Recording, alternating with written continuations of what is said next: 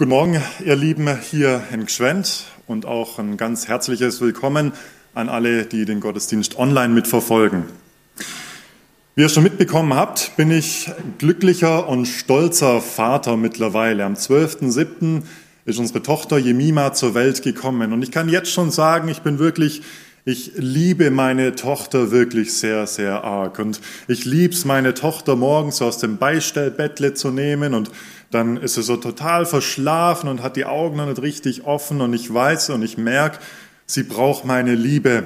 Und ich gebe ihr meine Liebe gern und ich drücke sie an mich hin und laufe dann mit ihr rum und es gefällt ihr und dann kann sie so langsam in den Tag starten und, und aufwachen in, in meiner Liebe, in der Liebe ihres Vaters. Und ich lieb's auch, wenn sie dann so wieder Probleme hat mit ihrem Bäuchle und es nicht so richtig klappt mit der Verdauung, dann braucht sie da auch immer ein bisschen Hilfe und sie freut sich dann immer, wenn es geklappt hat und der Papa ein bisschen nachgeholfen hat, wenn ich ihr meine, aus, aus Liebe ihr nachgeholfen habe, dass es besser klappt.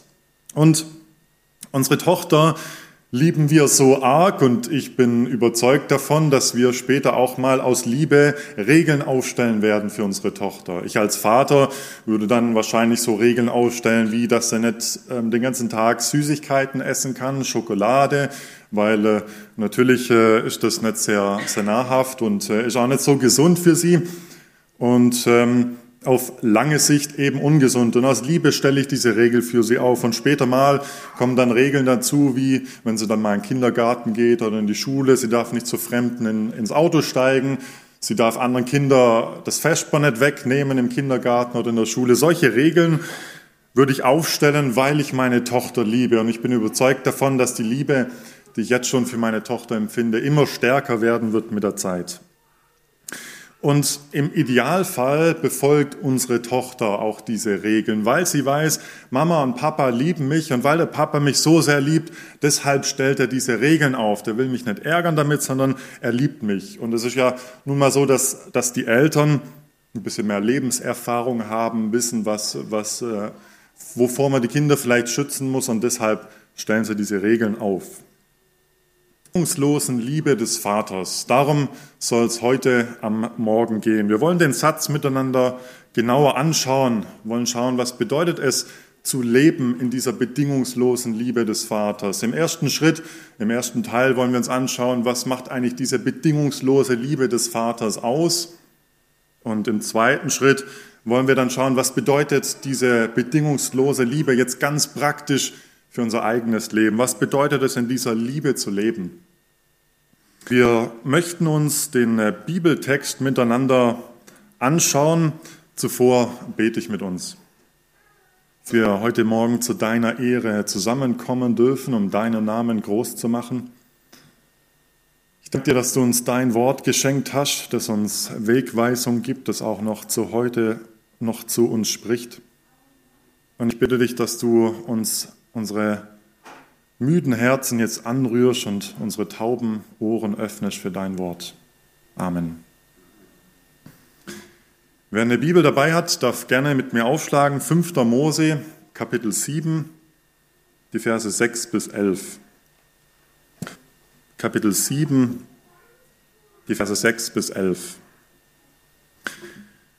Denn ein heiliges Volk bist du für den Herrn, deinen Gott Dich hat der Herr, dein Gott, aus allen Völkern erwählt, die auf Erden sind, damit du ein Volk des Eigentums für ihn seist.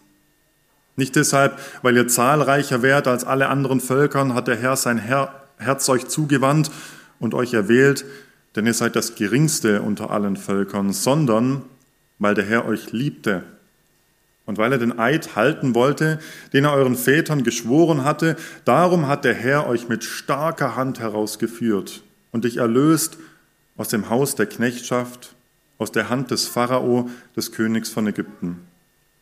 So erkenne nun, dass der Herr dein Gott der wahre Gott ist, der treue Gott, der den Bund und die Gnade denen bewahrt, die ihn lieben und seine Gebote bewahren auf tausend Generationen. Der ihn hasst ins Angesicht und bringt ihn um. Er zögert nicht, dem zu vergelten, der ihn hasst, sondern vergilt ihm ins Angesicht so bewahre nun das Gebot und die Satzungen und Rechtsbestimmungen, die ich dir heute gebiete, damit du sie tust. liebte Volk Israel ist unterwegs in der Wüste.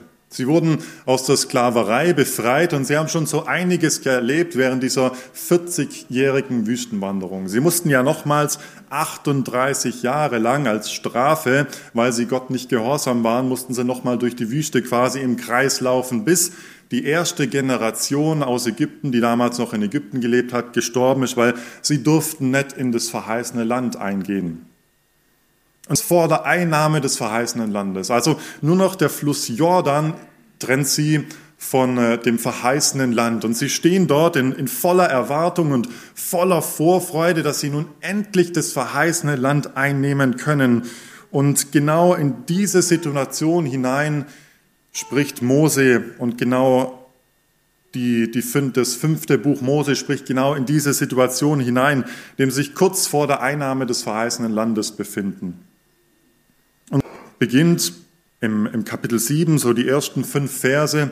Da spricht er davon, dass sie alle Völker aus dem Land vertreiben sollen. Sie sollen alle Götzenbilder zerstören. Sie sollen alles Antigöttliche, alles, was sich gegen Gott richtet, sollen sie zerstören. Denn, und da beginnt unser Vers 6, denn sie sind ein heiliges Volk für den Herrn. Sie sind ein Volk des Eigentums für den Herrn. Ansprache hat die Israeliten sicherlich mit sehr viel Stolz erfüllt. Sie haben es endlich geschafft. Endlich sind sie vor dem verheißenen Land. Sie müssen das Land nur noch einnehmen und dann kommt so eine Ansprache von Mose, wo es heißt, ihr seid das heilige Volk, das auserwählte Volk für den Herrn. Wie Einige von euch kennen sicherlich die, die Szene so im Sportunterricht. Ich weiß nicht, ob das heute auch noch so gemacht wird. Wenn Mannschaften gewählt werden müssen fürs Fußball oder für, für Brennball oder sonst eine Sportart, dann sitzen alle Kinder auf der Bank und dann sagt der Lehrer, du und du kommt nach vorne, ihr wählt die Mannschaften. Und dann werden die Mannschaften gewählt, abwechselnd. Der eine beginnt, dann kommt der andere und wählt immer so die, die, die Schüler in sein Team bis dann keiner mehr übrig bleibt, beziehungsweise noch einer übrig bleibt und wir sitzen dort da und hoffen, bitte, bitte, schenkt doch, dass ich nicht der Letzte bin, der jetzt gewählt, quasi gewählt werden muss, weil der Letzte, der übrig bleibt, muss in das Team, das noch einen Teamkameraden braucht. Und wenn wir dann aber als Erster gewählt werden, vor allen anderen, und wir stehen dann auf und wir wissen ganz genau, der hat mich in sein Team gewählt, weil ich so gut Fußball spielen kann, weil ich so gut Brennball spielen kann. Darum hat er mich in sein Team gewählt, weil er weiß, ich kann, ich, ich kann Leistung erbringen. Ich bin so gut im, im, im Sport, deshalb hat er mich vor allen anderen erwählt. Und das erfüllt uns natürlich mit Stolz und mit geschwollener Brust laufen wir wahrscheinlich dann nach vorne an allen anderen vorbei. Aber so hat Gott die Israeliten nicht erwählt. Er hat mal angeschaut und hat geschaut, welches Volk ist das stärkste, welches Volk ist das intelligenteste und das gut aussehendste Volk, das mutigste Volk, sondern er hat sich das Volk Israel erwählt, weil er sie liebt. Und es waren nicht ihre, ihre Leistungen oder ähm, weil sie was besonders gut konnten, sondern weil Gott sie liebt. Das gilt auch noch heute, nicht weil du besonders gut aussiehst, nicht weil du besonders stark oder mutig oder groß bist oder besonders schön oder besonders gut Klavier spielen kannst oder, oder Schlagzeug oder Trompete hat dich Gott zu seinem Kind gemacht, nicht weil du irgendwann mal die richtigen Worte in deinem Leben gesprochen hast, sondern weil Gott sich zuvor für dich entschieden hat. Noch bevor du dich überhaupt bewusst für Gott entscheiden konntest, hat sich Gott für dich entschieden. Stolz wäre jetzt hier fehl am Platz. Auch Mose muss die Gefahr von Stolz geahnt haben. Weil nach seiner Ansprache, beziehungsweise nach dem Vers 6, wo er sagt, dass sie ein heiliges Volk sind, ein auserwähltes Volk sind, wo die Israeliten sich wahrscheinlich gut gefühlt haben und es ihnen nochmal so richtig Motivation gegeben hat, dann in das verheißene Land einzumarschieren. Direkt darauf sagt er in Vers 7, nicht deshalb, weil ihr zahlreicher seid als alle anderen, hat der Herr euch gewählt, denn ihr seid das geringste unter allen Völkern, die wahrscheinlich wieder auf den Boden der Tatsache zurückgeholt haben. Ihr seid das geringste unter allen, unter allen Völkern. Es macht ziemlich deutlich, dass nichts Beeindruckendes, nicht besonders Liebenswertes an den Israeliten war, sondern Gott hat sich für die Israeliten entschieden, hat sich dieses Volk erwählt, weil er sie liebte. Er hat ein armes und ein schwaches Volk erwählt. Jakobus macht in Jakobus 2, Vers 5 eine ähnliche Aussage im Neuen Testament. Er sagt, dass Gott die Armen und die Schwachen dieser Welt erwählt hat, nicht diejenigen, die sich aufgrund ihrer Leistung verdient haben eine Leistung, weil du was besonders gut kannst oder weil du was richtig gemacht hast in deinem Leben, dann macht dich das besser als alle anderen um dich herum. Dann macht dich das besser als deine, deine Eltern oder deine Nachbarn, die vielleicht nicht an Gott glauben, besser als dein Kollege oder dein Freund, deine Freundin. Wenn du glaubst, es war deine eigene Leistung, dann macht es dich zu was Besserem. Aber es war allein Gottes Entscheidung für dich, allein Gottes Gnade, weil er dich liebt. Deswegen warst du überhaupt in der Lage, warst du überhaupt möglich, dich für Gott bewusst zu entscheiden.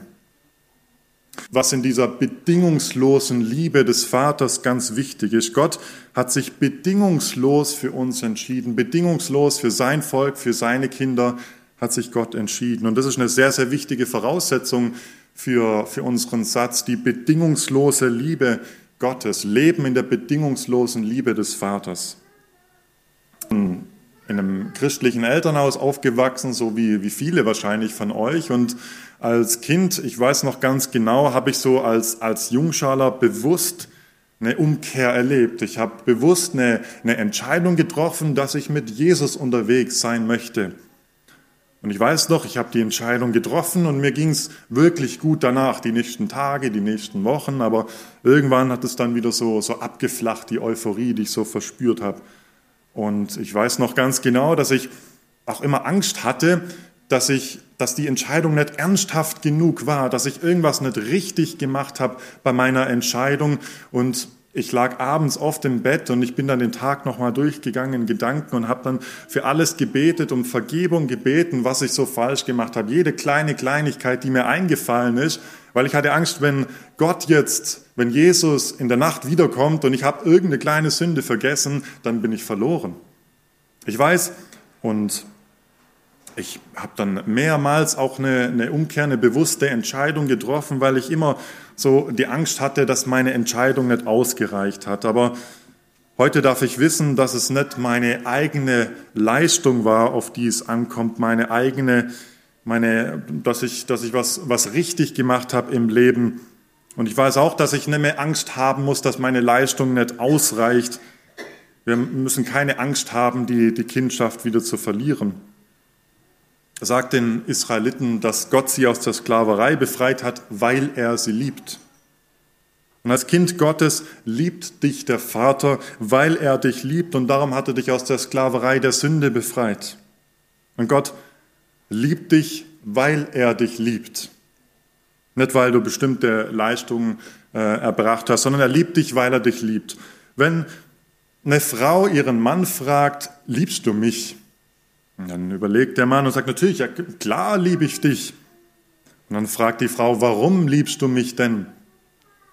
Und er überlegt und sagt, ja, als wir uns das erste Mal getroffen haben, als ich dich das erste Mal gesehen habe, da war ich einfach beeindruckt von deiner Schönheit, von deinem Aussehen.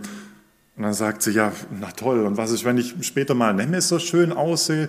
Was ist, wenn ich später mal nicht so den, das Aussehen, den tollen Körper habe, den du damals gesehen hast? Wegen deinem schönen Gesicht.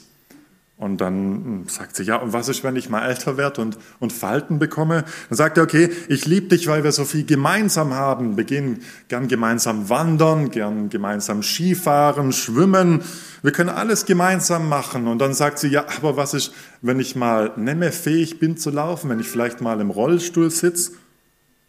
Und versuche, er sagt, okay, ich liebe dich, weil du so eine fröhliche und offene Art hast. Und ich liebe einfach deine Art, auf Menschen zuzugehen, deine offene und fröhliche Art. Und sie fragt ihn, ja, und was ist, wenn ich mal nicht so fröhlich bin? Was ist, wenn ich mal Depressionen bekommen sollte?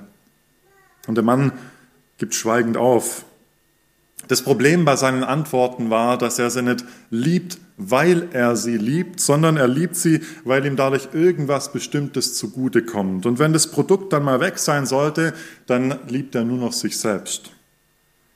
Überzeugt davon, dass es eine absolut bedingungslose Liebe, die gibt es nicht unter uns Menschen. Nicht mal die besten Ehen, nicht mal die besten Freundschaften sind bedingungslos. Wenn wir ganz ehrlich zu uns sind, sind die nicht bedingungslos. Wenn wir irgendjemand eine Freude tun, irgendjemandem helfen oder jemandem ein Geschenk schenken, dann erwarten wir zumindest, dass sich derjenige ein bisschen freut oder, oder, oder Danke sagt. Wir erwarten so eine kleine Gegenleistung.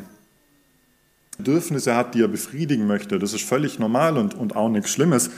Wenn wir morgens in den Gottesdienst kommen, dann haben wir entweder unseren Stammplatz, das heißt, wir setzen uns an unseren Stammplatz, das ist das Bedürfnis, was wir haben, immer am gleichen Platz zu sitzen, oder wir suchen uns vielleicht einen Platz aus, an dem, an dem Schatten äh, gibt oder an dem er gut nach vorne schauen kann. Ich habe mir jetzt den Platz da vorne ausgesucht, weil ich hier gut dann nach vorne auf die Kanzel laufen kann. Wir entscheiden uns jeden Tag anhand von unseren Bedürfnissen. Der Mensch tut immer das, was seinem stärksten Bedürfnis entspricht. Das ist völlig normal, aber Gott ist anders. Bedürfnisse. Darum kann nur Gott sagen, ich liebe dich, weil ich dich liebe. Nicht, weil du intelligenter bist als alle anderen, nicht, weil du was richtig gemacht hast, sondern ich liebe dich, weil ich dich liebe. Absolut bedingungslos. Und wenn du das glaubst, dann ist es die sicherste Liebe, die es überhaupt gibt, die bedingungslose Liebe des Vaters durch die Wüste geführt, in die, in die Ruhe, in das verheißene Land. Er hat sie aus der Sklaverei in Ägypten befreit, weil er es liebt, weil er sich für sein Volk entschieden hat. Er hat sie in, äh, in die Ruhe, ins verheißene Land geführt, weil er sie liebt. Und wir dürfen wissen, dass uns Gott als sein Volk, als seine Kinder später mal in die Ruhe, in die endgültige Ruhe bei ihm einführen wird. Darauf dürfen wir uns freuen und das ist uns absolut sicher. Und gerade in der jetzigen Zeit, wo, wo, wo so vieles unsicher ist, wo wir nicht wissen, was wird morgen sein, was wird, was wird nächste Woche, was wird nächstes Jahr sein, wir wissen es nicht, aber wir dürfen wissen, die Liebe des Vaters ist absolut bedingungslos und die Liebe des, die bedingungslose Liebe des Vaters, die können wir nicht verlieren, die bleibt. Wir haben uns jetzt ziemlich genau miteinander angeschaut, was diese bedingungslose Liebe bedeutet.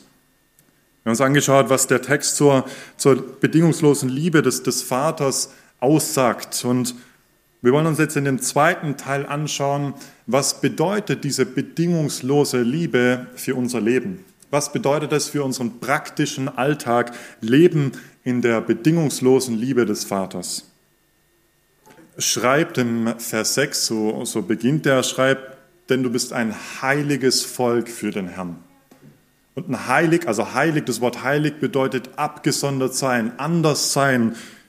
Und genau das ist, darum sollen sie auch den, den Bann vollstrecken und, und alles Antigöttliche vernichten und sich nicht den Gewohnheiten und der Kultur von den anderen antigöttlichen Ländern anpassen und Kulturen und Völkern, sondern sie sind ein heiliges Volk für den Herrn. Sie sollen einen Unterschied machen.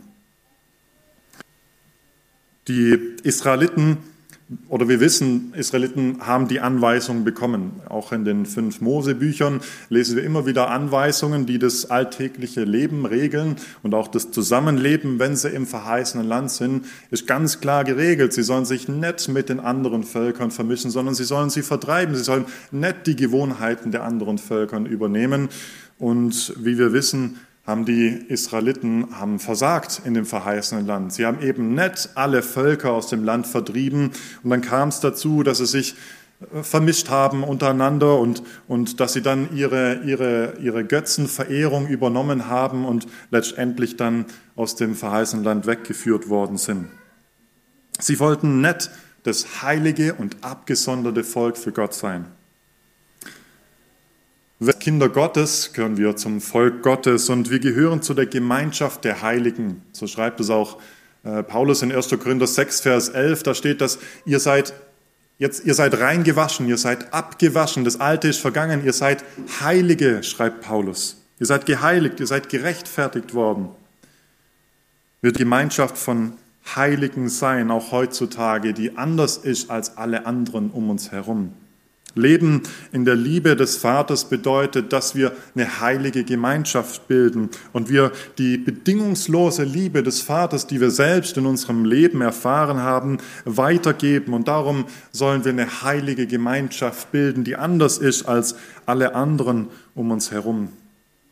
Heilig zu sein bedeutet aber nicht, dass wir was Besseres sind als alle anderen. Das haben wir im ersten Teil miteinander angeschaut. Das ist die bedingungslose Liebe des Vaters, die uns heilig macht. Es ist ja viel um Leistung. Jeder ist seines eigenen Glückes Schmied, heißt es.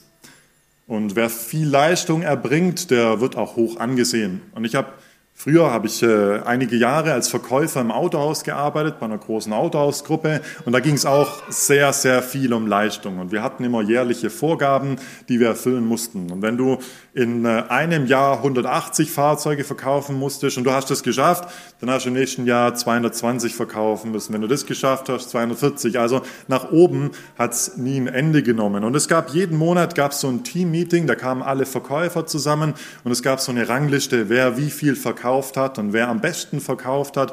Und es gab einen Verkäufer bei uns, der war absolute Spitze. Der hat am meisten Leistung erbracht. Und er hatte immer die, die meisten Verkäufe. Auch von der ganzen Autohausgruppe hatte er die meisten Verkäufe im Jahr und, und im Monat. Und das Problem war, was mich immer so geärgert hat, war, dass er total unkollegial war. Also wenn es darum ging, mal irgendwie ein Auto auf den Hof zu stellen, dann hatte er keine Zeit, sondern war mit Verkaufen beschäftigt. Aber am Ende von Jahr war es egal. Die obersten Chefs hat nicht interessiert, wie kollegial der war, sondern Hauptsache seine Leistung hat gestimmt. Und die hat wirklich gestimmt. Wenn wir jetzt aber an einen Gott glauben in der heutigen Zeit, der die Armen und Schwachen allein aus Gnade rettet, dann dann sind wir anders als die Menschen um uns herum. Nicht Selbstdarstellung bestimmt unser Leben, sondern Selbstaufopferung. Nicht Streben nach Macht, sondern Dienen bestimmt unser Leben. Nicht Überleben des Stärkeren, sondern sich um die Armen und die Schwachen kümmern. Dann ist das Geld, das du verdient hast, nicht dein eigenes Geld, das du auf den Kopf hauen kannst, sondern eine Gabe Gottes, um es in die Gemeinschaft der Heiligen mit einzubringen. So eine Gemeinschaft wollte Gott mit den Israeliten bilden. Darum hat es auch die ganzen Gebote und die ganzen Anweisungen bekommen, dass sie sich von den anderen Völkern unterscheiden und dass andere Völker erkennen, wie groß die Liebe Gottes zu seinem Volk ist. Und darum, so lesen wir es in Vers 8, darum hat er sie auch aus der Sklaverei aus Ägypten befreit, damit alle anderen Völker erkennen, dass sie sein Eigentum sind, sein geliebtes Eigentum sind. Und Heute ist es auch noch so. Wir sollen eine Gemeinschaft bilden, dass die Menschen um uns herum erkennen, dass wir anders sind. Und diese, diese Rolle soll auf, auf Gott hinweisen, auf Gottes bedingungslose Liebe. In 2. Mose Kapitel 19, Vers 6 lesen wir, dass wir ein Königreich von Priestern sind. 1. Petrus 2, Vers 9, er sagt es auch nochmal, dass wir ein königliches Priestertum sind damals die Menschen mit Gott verbunden. Und genau das ist unsere Aufgabe. Genau das macht das Leben in der bedingungslosen Liebe des Vaters aus, dass wir die Menschen mit Gott verbinden, dass wir ein Zeugnis sind von der bedingungslosen Liebe des Vaters. Ich bin überzeugt davon, dass wir in einer Zeit leben, in der es wichtiger ist denn je, einen Unterschied zu machen. Wir haben etliche Lockdowns hinter uns, etliche Hygienemaßnahmen. Wir blicken gespannt auf das, was noch kommen wird. Und wir leben in einer Zeit des Kriegs in Europa. Wir hören immer wieder neue Schreckensnachrichten von Verletzten und von Toten. Und wir steuern auf eine Hungerkrise, auf eine Energiekrise zu. Wir könnten den Eindruck gewinnen, alles geht den Bach runter. Und vielleicht blicken wir mit Angst auf die Zukunft, auf das, was kommen wird und es gibt Menschen und um uns herum und vielleicht wir selber, die, die verzweifeln über unsere aktuelle Situation. Viele wissen nicht, wie sie ihre Ölrechnung bezahlen sollen dieses Jahr oder die nächste Tankrechnung fürs Auto. Menschen haben keine Hoffnung mehr, wenn sie abends die Tagesschau angeschaut haben und fragen sich, wo führt das alles noch hin hier in Deutschland und in Europa als Volk Gottes? Durch Gottes Wort, durch seine Bibel. Wir wissen, wie es endet, was noch kommen wird. Jesus und, und Gott, er hat uns vorhergesagt, was noch kommen wird und es wäre egoistisch und, und selbstsüchtig, wenn wir uns das für, für uns behalten würden, wenn wir zu stolz wären, das anderen weiterzugeben, weil wir dann vielleicht anders sind oder anecken bei anderen. Es ist Zeitverschwendung, über die Entscheidungen der Politiker zu schimpfen, mit den Freunden und Kollegen, jeden Nachbarn, mit, mit dem Nachbarn darüber zu diskutieren, ob Nord Stream 2 vielleicht nicht doch angeschalten werden sollte oder genutzt werden sollte. Es, es sinnlos, sich darüber aufzuregen, dass Gerhard Schröder vielleicht sein Büro verloren hat, weil er so ein guter Freund von Putin ist. Das ist sinnlos in der heutigen Zeit und viel zu schnell, merke auch ich, lasse ich mich zu solchen Diskussionen hinreißen und zu solchen Schimpfereien über die Politik und über das aktuelle Weltgeschehen. Und nur zu oft lassen wir uns mitreißen in, die, in den Strudel der Unzufriedenheit über die Gegenwart und der Angst vor der Zukunft.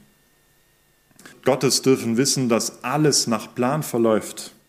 Wir haben Gottes Wort, die Bibel und wissen, was noch kommen wird. Jesus selbst hat uns gesagt, in Matthäus 24, die Verse 6 bis 8 lesen wir, dass Jesus sagt, ihr werdet aber von Kriegen und Kriegsgerüchten hören.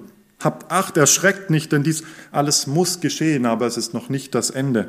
Denn ein Heidenvolk wird sich gegen das andere erheben und ein Königreich gegen das andere, und es werden hier und dort Hungersnöte, Seuchen und Erdbeben geschehen. Dies alles ist der Anfang der Wehen. Und auch im, im Petrusbrief, in der Offenbarung, wir wissen, was kommt.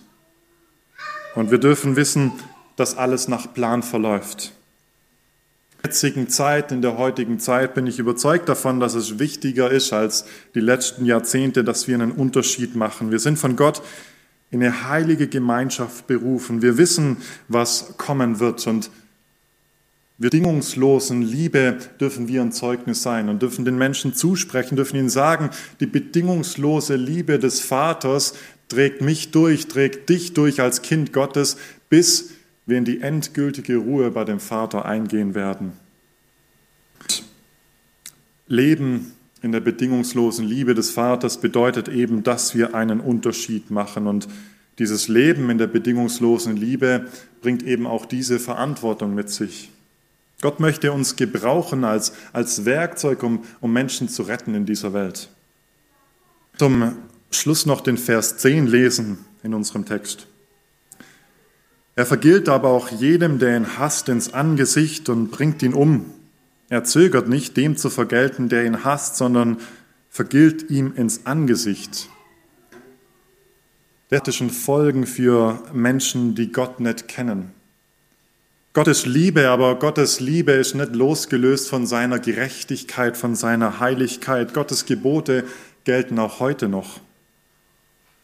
Und das, das Wort hassen, das, das klingt so stark im, im Deutschen. Im Hebräischen kann es auch bedeuten bevorzugen. Also jeder, der etwas anderes bevorzugt als Gott, ist damit gemeint. Der, der hasst Gott. In 36 wiederholt der Johannes es auch nochmal. Er sagt, wer an den Sohn glaubt, der hat das ewige Leben. Wer an den Sohn Gottes nicht glaubt, der wird das ewige Leben nicht sehen, sondern der Zorn Gottes bleibt auf ihm. Die Sache ist ernst. Das Leben in der Liebe Gottes bringt eine ernsthafte Verantwortung mit sich und der bedingungslosen Liebe des Vaters zu uns hat er seinen Sohn geschickt, Jesus Christus, auf diese Welt als ganz Mensch und ganz Gott. Und er hat alle Bedingungen erfüllt von dieser Liebe Gottes, von Gottes Geboten. Mit seinem Tod am Kreuz hat er den Zorn Gottes über die Sünde auf sich genommen, der jedem von uns zugestanden hätte. Darum hat er auch im Garten kurz vor seiner Verhaftung hat er diesen inneren Kampf durchgemacht und er hat gebetet, bitte, wenn es dein Wille ist, dann lass doch diesen Kelch an mir vorübergehen. Es war der Kelch des Zorns Gottes über die Sünde, weil er wusste, er wird diesen Zorn Gottes auf sich nehmen müssen, aber im Gehorsam und durch seine Liebe zu seinem Vater hat er den Zorn Gottes auf sich genommen. Und darum kann uns Gott heute auch bedingungslos lieben dafür gesorgt hat, dass die Bedingungen erfüllt sind durch seinen Sohn. Er leistete den perfekten Gehorsam. Darum schreibt Johannes 3, in, in Johannes 3, Vers 36, darum können wir heute Menschen zusprechen, wer an den Sohn glaubt, der hat das ewige Leben. Wer an Jesus Christus glaubt und ihm nachfolgt, der hat das Leben und die Liebe des Vaters sicher. Jesu Tod am Kreuz zeigt uns, dass Gottes Gebote wichtig sind. Es zeigt uns die Dramatik und die Ernsthaftigkeit für, für Menschen, die, die Gott nicht kennen. Wenn wir schweigen und uns nicht als Werkzeug Gottes gebrauchen lassen, dann gehen Menschen verloren. Wenn es uns wichtiger ist, ähm, mit Arbeitskollegen über die Politik zu schimpfen oder, ähm, oder, oder Verwirklichung uns wichtiger ist, dann gehen Menschen verloren. Ihnen steht das bevor, was wir in Vers 10 lesen. Und wie ich schon gesagt habe, es ist alles so unsicher heutzutage um uns herum und wir dürfen aber wissen, und das ist uns ganz sicher, in Vers 9 lesen wir, dass Gott der wahre Gott, der treue Gott ist, der seinen Bund bewahrt. Zugesprochen, und er sagt uns auch noch heute, und der Bund gilt auch noch heute, dass er uns einmal in die endgültige Ruhe bei ihm führen wird, dass er uns nie verlassen wird. Die bedingungslose Liebe ist uns absolut sicher, egal was uns um uns herum passiert in der bedingungslosen Liebe des Vaters. Wir sind allein aus Gnade gerettet, allein durch die bedingungslose Liebe des Vaters. Es ist nicht unsere eigene Leistung, dass wir uns die Liebe verdienen müssten, sondern es ist Gottes bedingungslose Liebe. Und die Liebe, die befähigt uns auch unsere Verantwortung in dieser Welt wahrzunehmen. Wir sollen als eine heilige Gemeinschaft leben, die ein Zeugnis ist von Gottes bedingungsloser Liebe. Bitte noch mit uns beten. Vater, ich danke dir für dein heiliges, inspiriertes Wort, die Bibel, das heute noch so aktuell zu uns spricht. Ich danke dir für deine Zusagen und Vorhersagen, gerade in der jetzigen Zeit, wo, alles drunter und drüber geht. Wir dürfen wissen, du hältst alles in deiner Hand, es verläuft alles nach Plan. Dankslose Liebe. Wir müssen uns die Liebe nicht verdienen von dir. Vielen Dank dafür. Danke dass uns auch niemand mehr aus der Hand von dir reißen kann, wenn wir deine Kinder sind. Ich bitte dich, dass du uns hilfst, auch darauf unsere Hoffnung zu setzen, mutig voranzugehen und auch ein Zeugnis zu sein für andere Menschen um uns herum, für deine bedingungslose Liebe. Amen.